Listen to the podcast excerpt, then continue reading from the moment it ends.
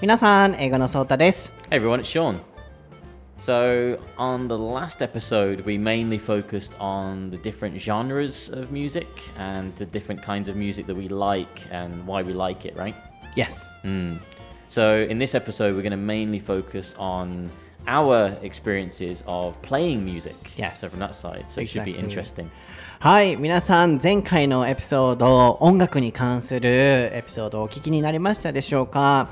そちらでは、僕たちが好きなジャンルについて英語でお話ししまして、イギリス人が見る日本の音楽 K-POP そして洋楽のテイストだったりそれをどんな風に感じているのかだったり。で僕がどういう音楽が好きでなぜまあ洋楽が好きになったのかとかそういうお話を踏まえながらこう結構いつも当たり前に存在している音楽っていうものを僕たち日本人イギリス人の視点から見てどのように捉えているのかっていうところでお話をしましたので、えーぜひ聞かれてない方はそちらも聞いてみてください。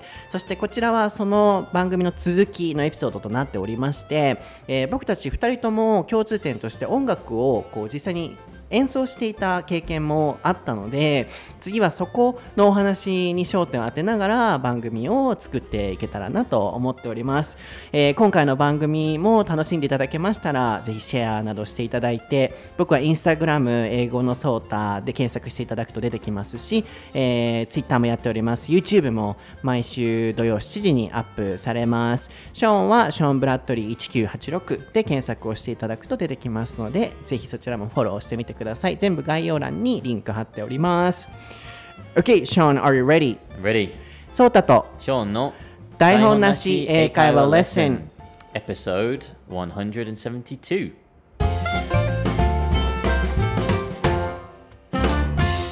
Okay, what is the topic for episode 172, Sean? The topic for today is our experience playing music.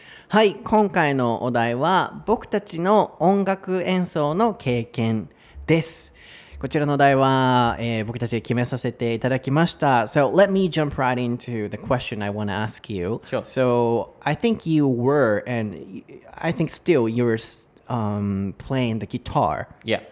When was the start? and then, Uh, so I'd have to go all the way back to my 17th birthday.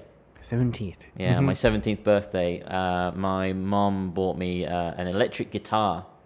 Uh, and it was it wasn't like a fancy model like Fender or Stratocaster or anything like that. It was just like a, a copy uh, version. It was about a hundred pounds maybe, and it came with like a little amplifier.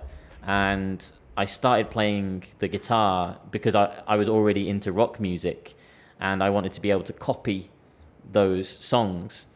And it was really difficult at first to try and get my fingers in the right position and that kind of thing but it was more that i wanted to be able to um, show other people look i can be like the rock stars that i like you know? Um, but i didn't have any official lessons so everything that i know about music is self-taught um, so when I was playing the guitar, it was it was good practice for me to recognize the different sounds, the the way of playing as well, um, the chords, so where my fingers should be when I'm playing, and it was really fun. And then I realized the next step for me would be to get into a band, like a group of people getting together, and we can play some music and I had a couple of friends who were also playing instruments at the same time. And one of my friends wanted to put a band together, and he asked me. He said, "Can you play any instruments?" I said, "Yeah, I can play the guitar." And he said, "Well, unfortunately, we've already got a guitar player, but can you play the bass?" Mm-hmm. And I said, "Well, I've never played bass guitar, but I guess you know." A regular guitar is six strings and a bass guitar is four strings, so it must be easier, right? uh, it, that's not true at all. So, but uh, I started by playing the electric guitar, but then very, very quickly I transitioned into bass guitar. Yeah, When was it? uh, literally like a year later. So I So so I started when I was seventeen, just doing uh, electric guitar, and then I transitioned to bass guitar when I was eighteen. So you joined the group in high school. Uh, I would have been in college. Yeah, college. so yeah, sixth form. Yeah. うーん Yeah. Interesting 面白いですねまずここまで訳していきたいんですけれども All the way back to えー結構こうなんとか way all the way とかってすごい使うんですけれどもこのお話をするには all the way back to すごい昔の話に戻っていかないといけないんだけどっていうところから始まりましたがショーンはあのギターをねあの弾いていたり今も結構インスタとかにも載せてたりするんで、えーギター弾けるんだと思いながらこう見てたりもしてたんですけどいつそれが始まったのっていう質問から始まりました。でそれは17歳の誕生日の時にお母様に、えーギターエレクエレエレ日本語でなんて言うんだったっけ？エレキ、Eliki. うん In Japanese we say エレキ。Eliki. うん、略してエレクトリックギター、あーエレキっていうんやけど、エレキをもらってでそこからこう練習してで1年後18歳大学入学した頃ぐらいにバンド入らないかって言われて入ったと。でギターできるよって言ったらもうギターはいるんだと。ベースを探してるんだっていうことでベースに切り替わっていったギターからベースに。でも、えーその弦が strings って言ってましたね、Yeah. えー弦が普通のギターだと6本なのに対してベースだと4本っていうことで、あのー簡単でしょうと思ってたけれども簡単じゃなかったっていうことなので So in the next part you can talk about your you know, performance and practice experiences in a band Yeah, so with that first band that I was in, um, it was a punk band. And if anyone knows anything about punk music, it's very basic. Usually it's four chords, like dun dun dun dun, like that order, right?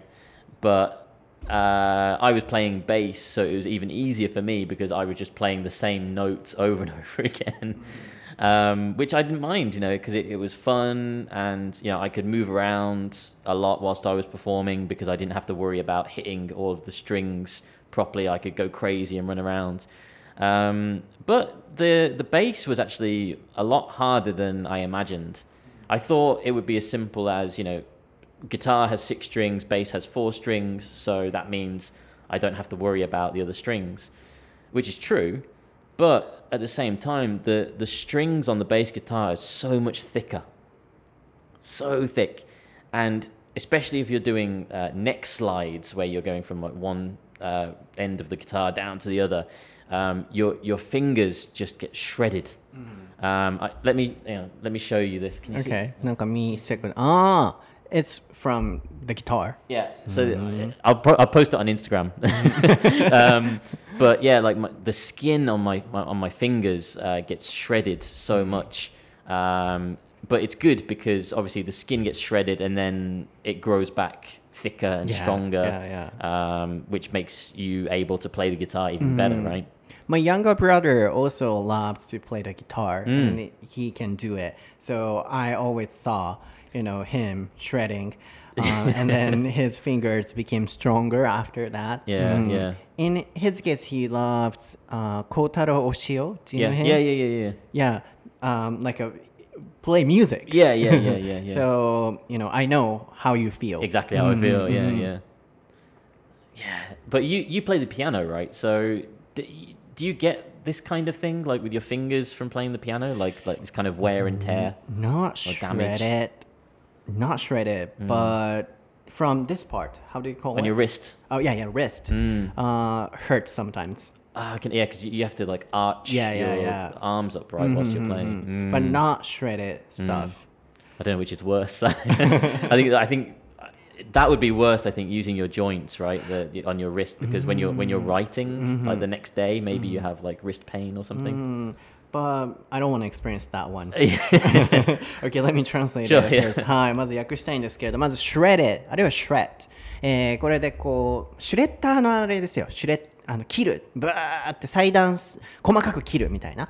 なので、ショーンの手が、あの、ビシって切れてるんですよね。それをインスタに載せとくって言ってたけど、え、皆さん見たいですか？Do you wanna see? 見たいですか？その I, I actually posted it on there um, last week, and loads of people were giving it like thumbs up and, and like patchy patchy patchy あ icons. 本 I 当 was で like, すか？okay, yeah. あ本当ですか？ぜひぜひ皆さんショーンがその ショーンの傷指の傷をね載せてくれるのでぜひ見てもらえたらと思うんですけど、まあ、ギターをやっててこうパッと切れてるとでえーっとなんでこの話になった Why did we start talking about Uh, because you were asking me about like my my progression through uh, playing the guitar, right? in and the I, band. and I switched to bass guitar. ああ、right? そっかそっか。あの、ベースに切り替えて、すごく練習したと。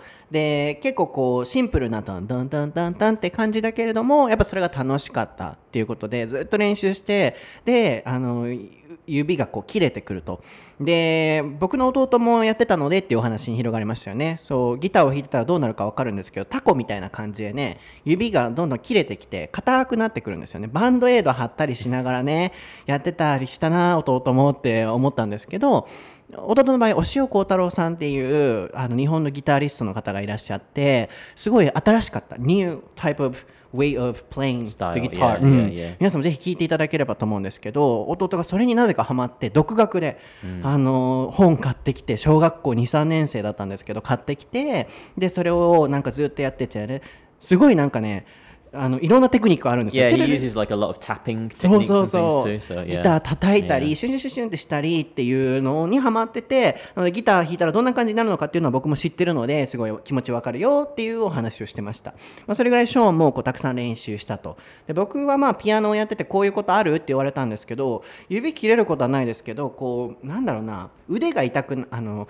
手首 wrist あー wrist WRIST ですけれどもそこがちょっと痛くなるぐらいかなっていうぐらいかな痛みっていうのはあとはずっと座ってるぐらいなのでっていうところまでお話ししてましたね。So with you uh, playing the piano, was that a decision by you or was it your parents' influence?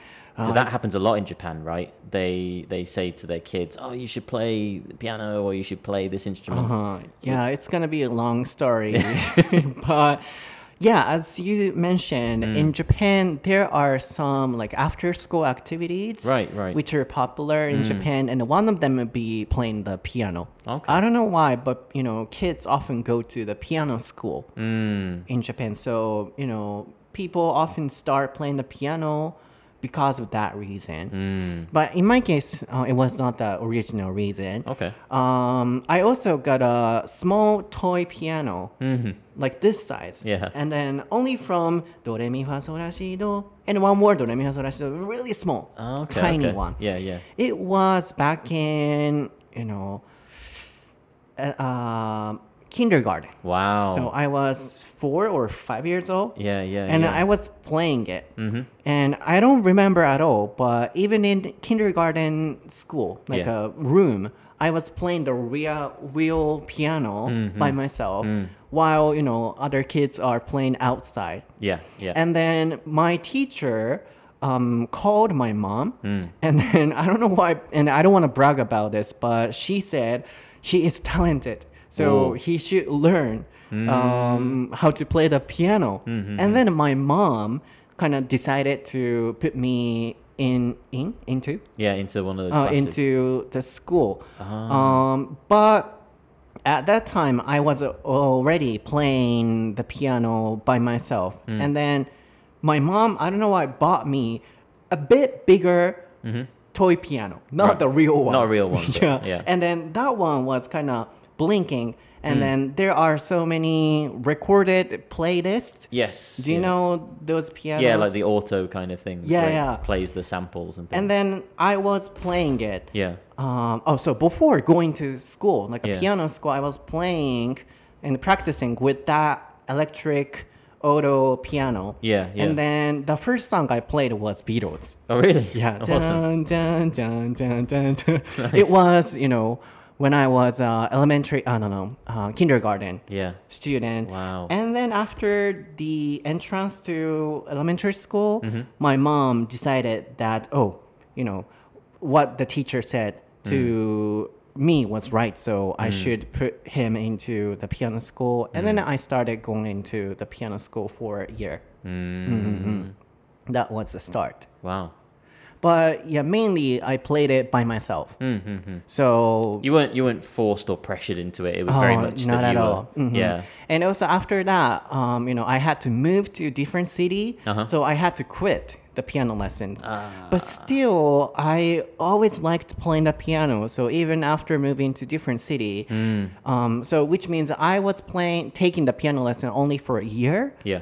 But even after that, I've been playing Yeah. Uh, the piano uh, in my life. That's awesome. Mm, that's a process. Mm. I mean, that that's very similar to um, like what happened to me as well. With with the the first band that I was in, it was really fun and I was enjoying it, but because of the timing, so I was uh, like when so I would have been nineteen, I think. Yeah, so nineteen. Uh, and I was going to university, so I had to say to my band members, you know, sorry guys, but I have to, I have to stop because I'm moving to another city for university. Really? Um, I think they they got like another uh, guy that they knew to come in and play bass, but uh, there was no chemistry or whatever, and they and they ended up just stopping the band Really? like a few months later. Yeah. Um, So you had an important role. I guess so. Yeah. Like I always thought, oh, I'm just the bass player, so I'm just at the back, so I'm not important. If I leave, they can just get somebody else. But uh, yeah, without again, without bragging, I, I guess I was kind of important in that too. Yeah. Yeah, so something which is common. uh, I mean, there is something in common between us, which is that we love music. So, Yeah. you know, no matter where we are and without any special lessons or special equipment, we mm. can, you know, maybe practice. Yeah. and we could. Mm. That's because we loved music so much. Mm. mm, And without the, you know, feeling of liking music, Yeah. Maybe we wouldn't have been able to continue to do it. Yeah. Absolutely. Yeah. Yeah. ちょっとここまで訳しましょうかね。やっぱりなのでこう something in common って言ってましたが、こうお互いに共通していることということで、音楽が好きなんでしょうね。結構こうやっぱ音楽が好き好きじゃないっていう感覚って本当になんだろうなこう難しいみんながみんな好きっていうわけじゃなく本当に演奏するまで好きっていう人と出会うことって結構こう難しかったりすると思うんですよね。なので今のこうショーンと僕のその音楽を始めたきっかけを聞いててすごく思ったことが僕たち音楽好きなんだろうなと、え感じました。でこのパートはあれですよねショーンが僕にえー親にこう強制的にピアノやらされてたの？っていう質問から始まりましたね。で日本では結構そのピアノを習いに行くっていうのが学校の習い事の後学校の後の習い事で一つすごくあのコモンっていうかポピュラー人気なんですよね。水泳とかピアノとか塾とかそういうのが多いんですよね。で、ショーマ、how about you?、Uh, in the UK, there are some, you know, famous after-school activities like piano, guitar. Um, there are, yeah. Um, a lot of uh, music schools have like after after class Oh, kind of things too. really? Yeah, yeah. Or, pri- or private private schools have it as well. Is it yeah. common? Um, I think sports are more common to be honest. Yeah, Sports, football and that kind of thing. なるほどね。そう、スポーツでの方がね、あのイギリスではよくある習い事みたいですけれども、結構日本では、いや、pe- parents are forcing kids to play the piano. Does it happen in UK? Sometimes, Oh, thought- sometimes, yeah. Especially from uh, like higher class backgrounds, because you know pianos are seen as this like luxurious なるほ.どね、そっかそういうのはどこの国でもあるんですね、まあ、特にこう高級あ上流階級の人はピアノを子供に習わせるっていうのがねイギリスではよく見られるみたいですけど日本では結構そのみんなとりあえずピアノ行っとこうみたいな感じで行ったりする傾向もあるのかなと思うんですけど、まあ、話戻しますとうちの場合はそうではなくて結構僕育った環境的にこう何かを強制されたことっていうのはなくてすごく自分の意思とかをあの尊重してもらって育ったんですけどピアノはねすごい面白いんですけど本当にねドレミファソラシドの本当にそれが2つ分ぐらいしかないような今でも覚えてる赤い小さいピアノがあって本当にその親とか親戚とかがこうおもちゃでねこうプレゼントでくれるようなちっちゃいものをしょあの34歳の時とかにもらってでそれでなんかすごくドレミファソラシドってこう練習してたみたいなんですよね。で幼稚園に行き始めてみんなが外とかで遊んだりとかする中僕はずっと先生にあのピアノちゃんとしたやつあるじゃないですか。黒いちゃんとしたやつ。あれを弾かしてって先生に言ってずっと僕弾いてたんですって。全然覚えてないんですけど。でそれを見た先生が自慢じゃないですよ。I don't wanna brag about it、brag っていうのは自慢するって意味ですけれども、そう普通に言ったことが自慢とか言われるから嫌やねん。なんか自慢じゃないんですけどあの先生がそれを見てお母さんに電話してですねちょっとお母さんこの子ピアノの才能があるので絶対習わせた方がいいですって言われたんですって。もうびっくり。それぐらい僕ピアノが好きだったみたいなんですよね。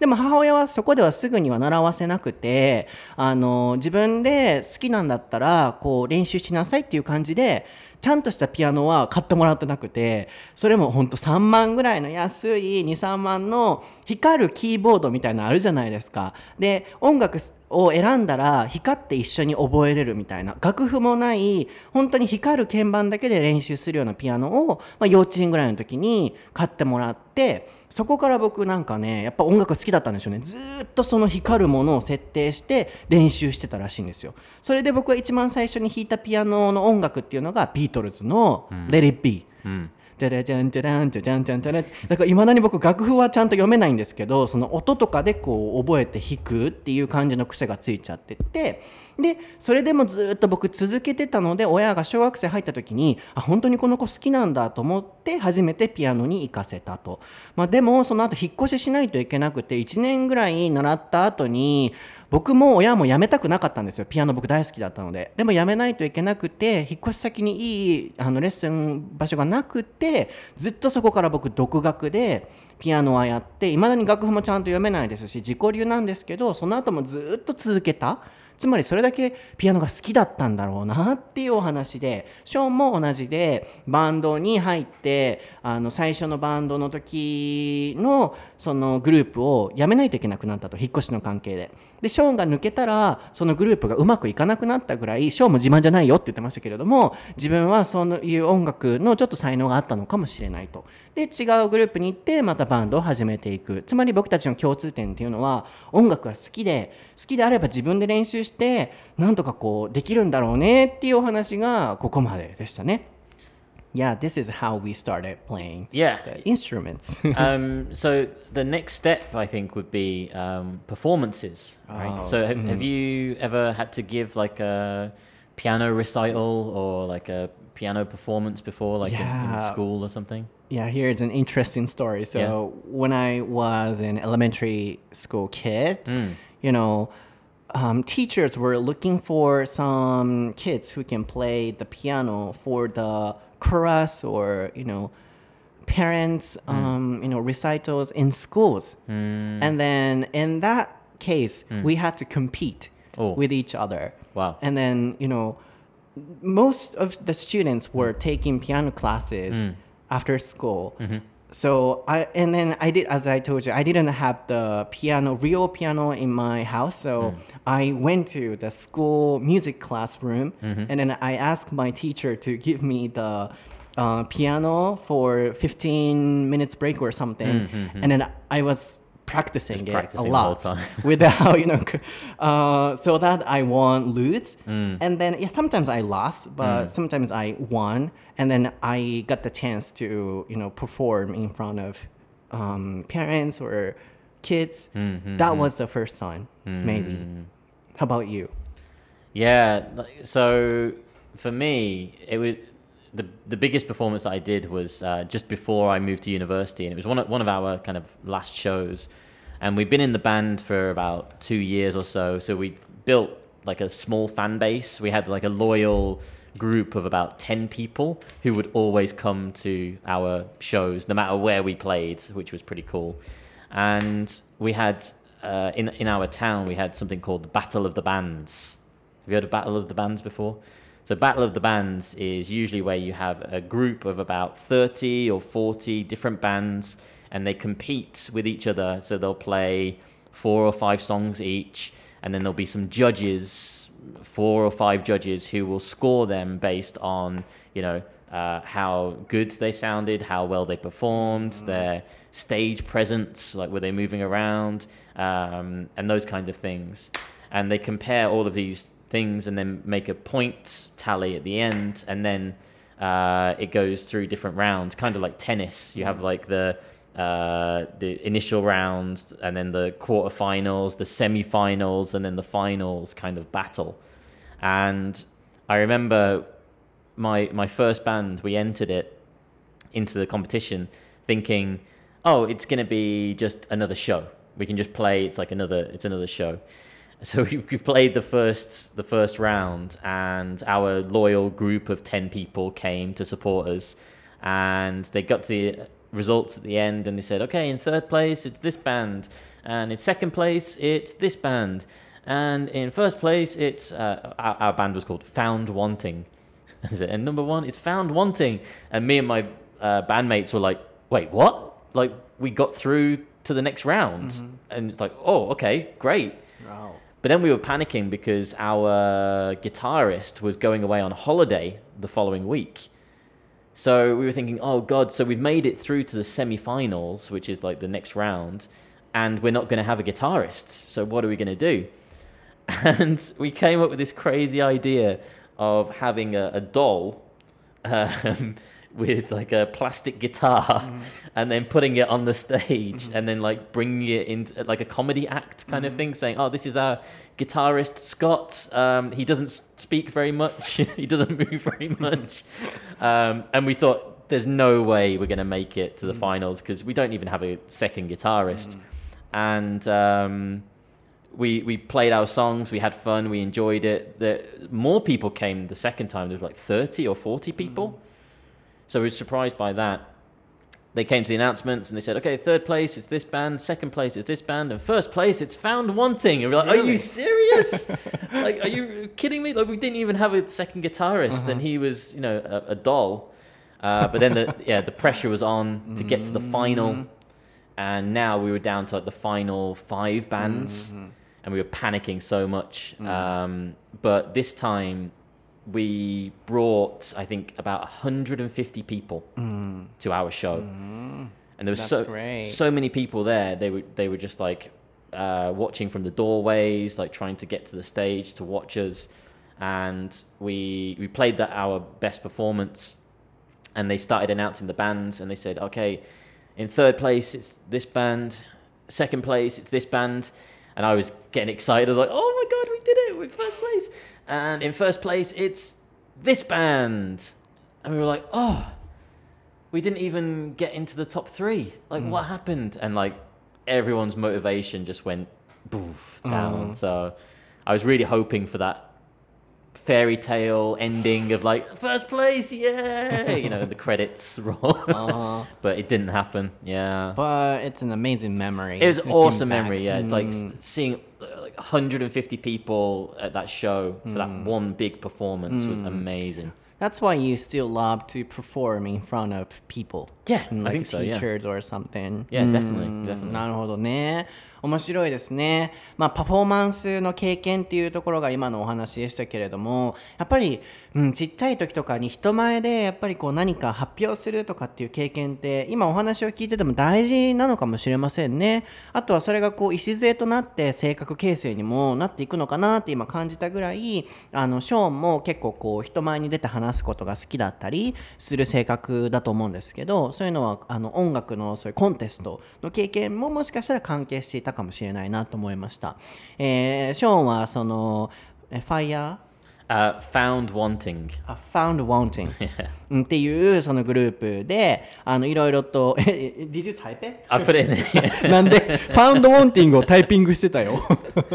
あの、まあ、そちらもね、インスタグラム台風なシェイカーレッスンのアカウントから皆さん見えますので、ファウンドウォンティングっていうね、スペルもぜひ見てみていただければと思うんですが、そのコンテストに出場して、あの、条件がね、あったりして、何人いないといけないみたいな、そういう時にドー、人形を置いたりして、あの挑んだりしたらしいんですけど結構通過して「やったやったやった Are you serious?」って言ってましたけどマジで？っていうようなこういう表現も使えますよねでも最終的にはあのトップ3には入れなかった多分 because of the doll あの人形 That, の well, せい that was the previous round. So the, the, the final round was the good one. Yeah, so I just I, can't, I can't believe it. Like even now. ああそっかなんであれは負けたのか分かんないとその人形も置いてなかったしちゃんと最後のファイナリストのところではやったのにっていうねお話でしたけれどもねそういうお話ってなんかこう振り返ってみるといいですよね僕もなんかこうそういう、まあ、人前ではあのやることってあったかなってさっき考えてたんですけど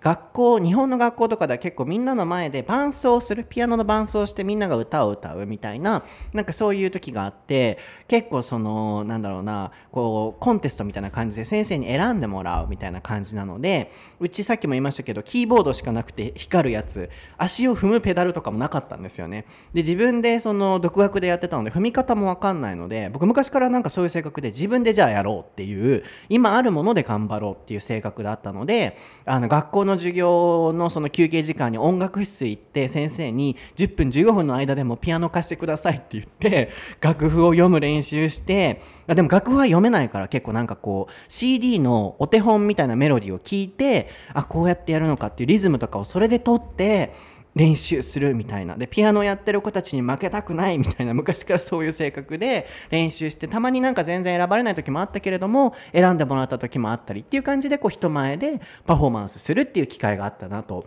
まあ、そういう意味で最後に聞きたいなと思うのが So do you think you know um, does it have an um, good impact or um, big impact on our life? I mean music like playing music. Yeah let's say playing music. Yeah. Has an impact on our life or Absolutely, absolutely. Um, so that that first band that I was in, um, in uh, just before I went to university, uh, found wanting. That was my first experience of performing it, and and I loved it.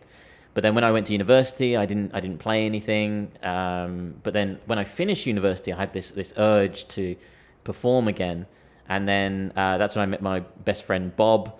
Uh, he had a friend at university called Tank, and we formed another band called The Variables.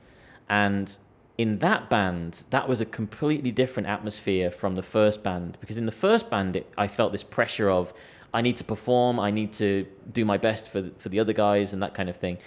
With the Variables, my second band, it was like these are my friends and I'm just hanging out with them and I'm just performing and having a good time. So I didn't worry so much about you know producing something. I was able to just relax and have fun. And those two guys are now my best friends, you know, and that was over what 15 years ago. And even today, they're my best friends.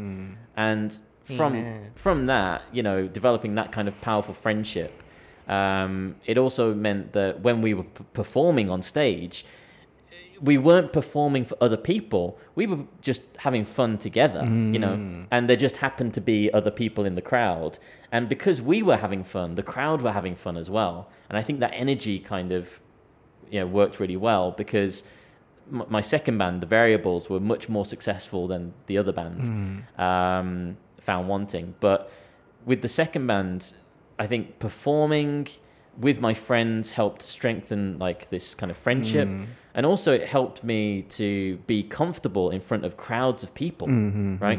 being able to speak to them in between songs you know having that uh, talk with the audience. Hey guys thanks for coming out. Uh, did you enjoy the songs tonight? That kind of thing.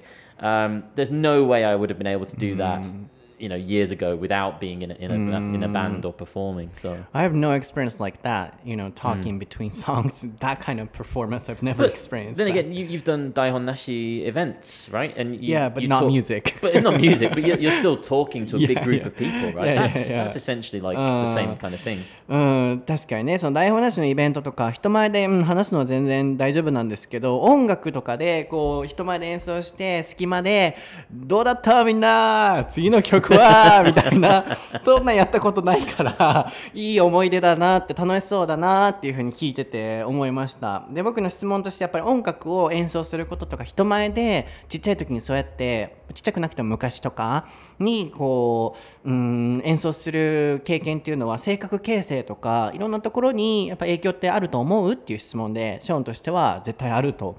なんでかっていうとただこう人のために演奏するだけじゃなくてやっぱりその過程があってチームで練習をするでそこでやっぱ友情が芽生えたりとか、うん、何かを一緒に乗り越えるっていうプロセスを踏んだり、まあ、そこから大人になってもこう何かを乗り越える力だったりあとは人前で話す力だったりっていうところにつながってくると思うからあの人前でこう演奏したりする経験は大切なんじゃないかっていうお話でしたね。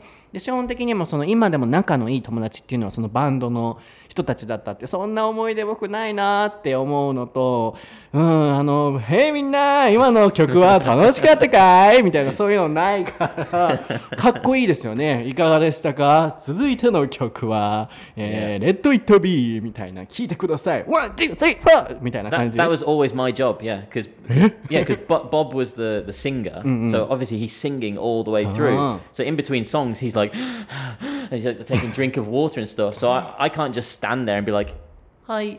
No, I have to be, hey guys, what do you think of that new song? Okay, let's go to the next one. One, two, three, four, and go to You the do? next. Yeah, yeah. えショーンそういうタイプあだからあ分かったそういうところからパリピのあの性格は形成されたんやな So your character of party people Yeah. came from that That's where it comes experience from, yeah. ああ確かにうん、うん、あなるほどねぜそう今分かったわあのあそういう感じだったんだなってなのでやっぱり性格形成にはあの影響ねあのあるんだろうなと思ったのであのぜひ皆さんもそういう音楽の経験とかねあればシェアしていただきたいですし僕もそんな人前で one two three four みたいにやることはなかったですけど 今思い出したのが小学生の時にあの音楽クラブみたいなのに入ってみんなで練習したなと思ってで僕がピアノあ熊野プーさん弾いたんよ。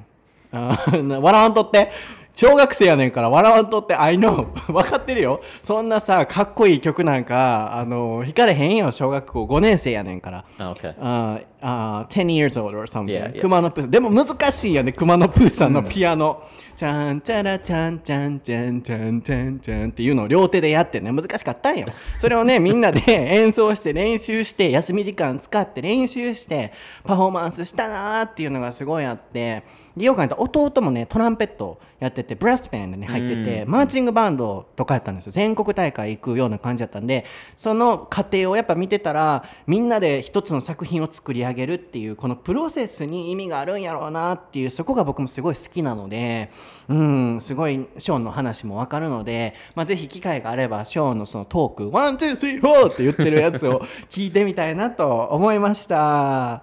はい皆さん今日のエピソードはいかがでしたでしょうか？あのーパフォーマンスっぽくやってその Between Songs って感じであのやってほしい。Hey everyone, how tonight's show? Did you enjoy yourselves? Okay! みたいな。らしいです。はい、って感じですね。はい、どうですか、皆さん楽しんでいただけましたか？でもそういうね、ショーンに今度からそういう役割をお願いしようかなと思うので、from you know the next episode, you're going to play the role. そうそう、うん、そういう感じで。いかがでしたか？皆さん、今日のエピソードはこここうで来週お楽しみにみたいな感じで 任そうかなって今思ったぐらいまあそういうのにね慣れてるということで皆さんはどうですか？音楽のそういう経験ありますでしょうか、えーぜひインスタグラム台本なしカレッスンの、えー専用アカウントにコメント残していただいたりツイッター台本なしカーレッスンのハッシュタグをつけて感想コメントだったり、えー皆さんの経験談をシェアしていただけたらなと思います。僕は英語のソータという名前でインスタグラムストーリー毎日更新してます。ツイッターも勉強法などをシェアしてますのでご覧ください。YouTube も毎週土曜19時に新しい動画アップされますのでそちらも概要欄のリンクに貼ってますし、まあ、英語のソータで検索をしていただければなと思います。ショーンはショーン・ブラッドリー数字っていう名前であのー 1986. はい、でやってますので、ぜひそちらも見ていただけたらなと思います。来週は、えーっと、どうなるのかな？になるのかな、Yeah. 一応その毎週頑張って更新っていう形にするんですけれども時にスケジュールの関係上その今僕たちバイリンガルエピソード2つ更新してますからあの Tuesday にねアップされるっていうことは No week off っていうことになりますのであ What's funny? I don't, even I can't keep track of everything. そうね、ややこしいよね。う んなので、あの、2つにね、分ける理由としても、なるべく毎週1回は絶対シェアするようにっていうのを目標にしてるので、ちょっとスケジュールの関係上、 all English も土曜日にアップできるかは、その都度っていう感じなので、ちょっとまだ分かんないんですけれども、あの基本的にそのパート2の部分が、その来週分の1週間に1回最低配信されるペースになりますので、ぜひそちらも頑張ってたくさん聞いて、リスニング勉強していただけたらなと思います。番組を楽しんでいただけたときは、ぜひシェアお願いします。ではまた次回のエピソードでお会いしましょう。ワン、ツー、スリー、フォー bye bye. バイ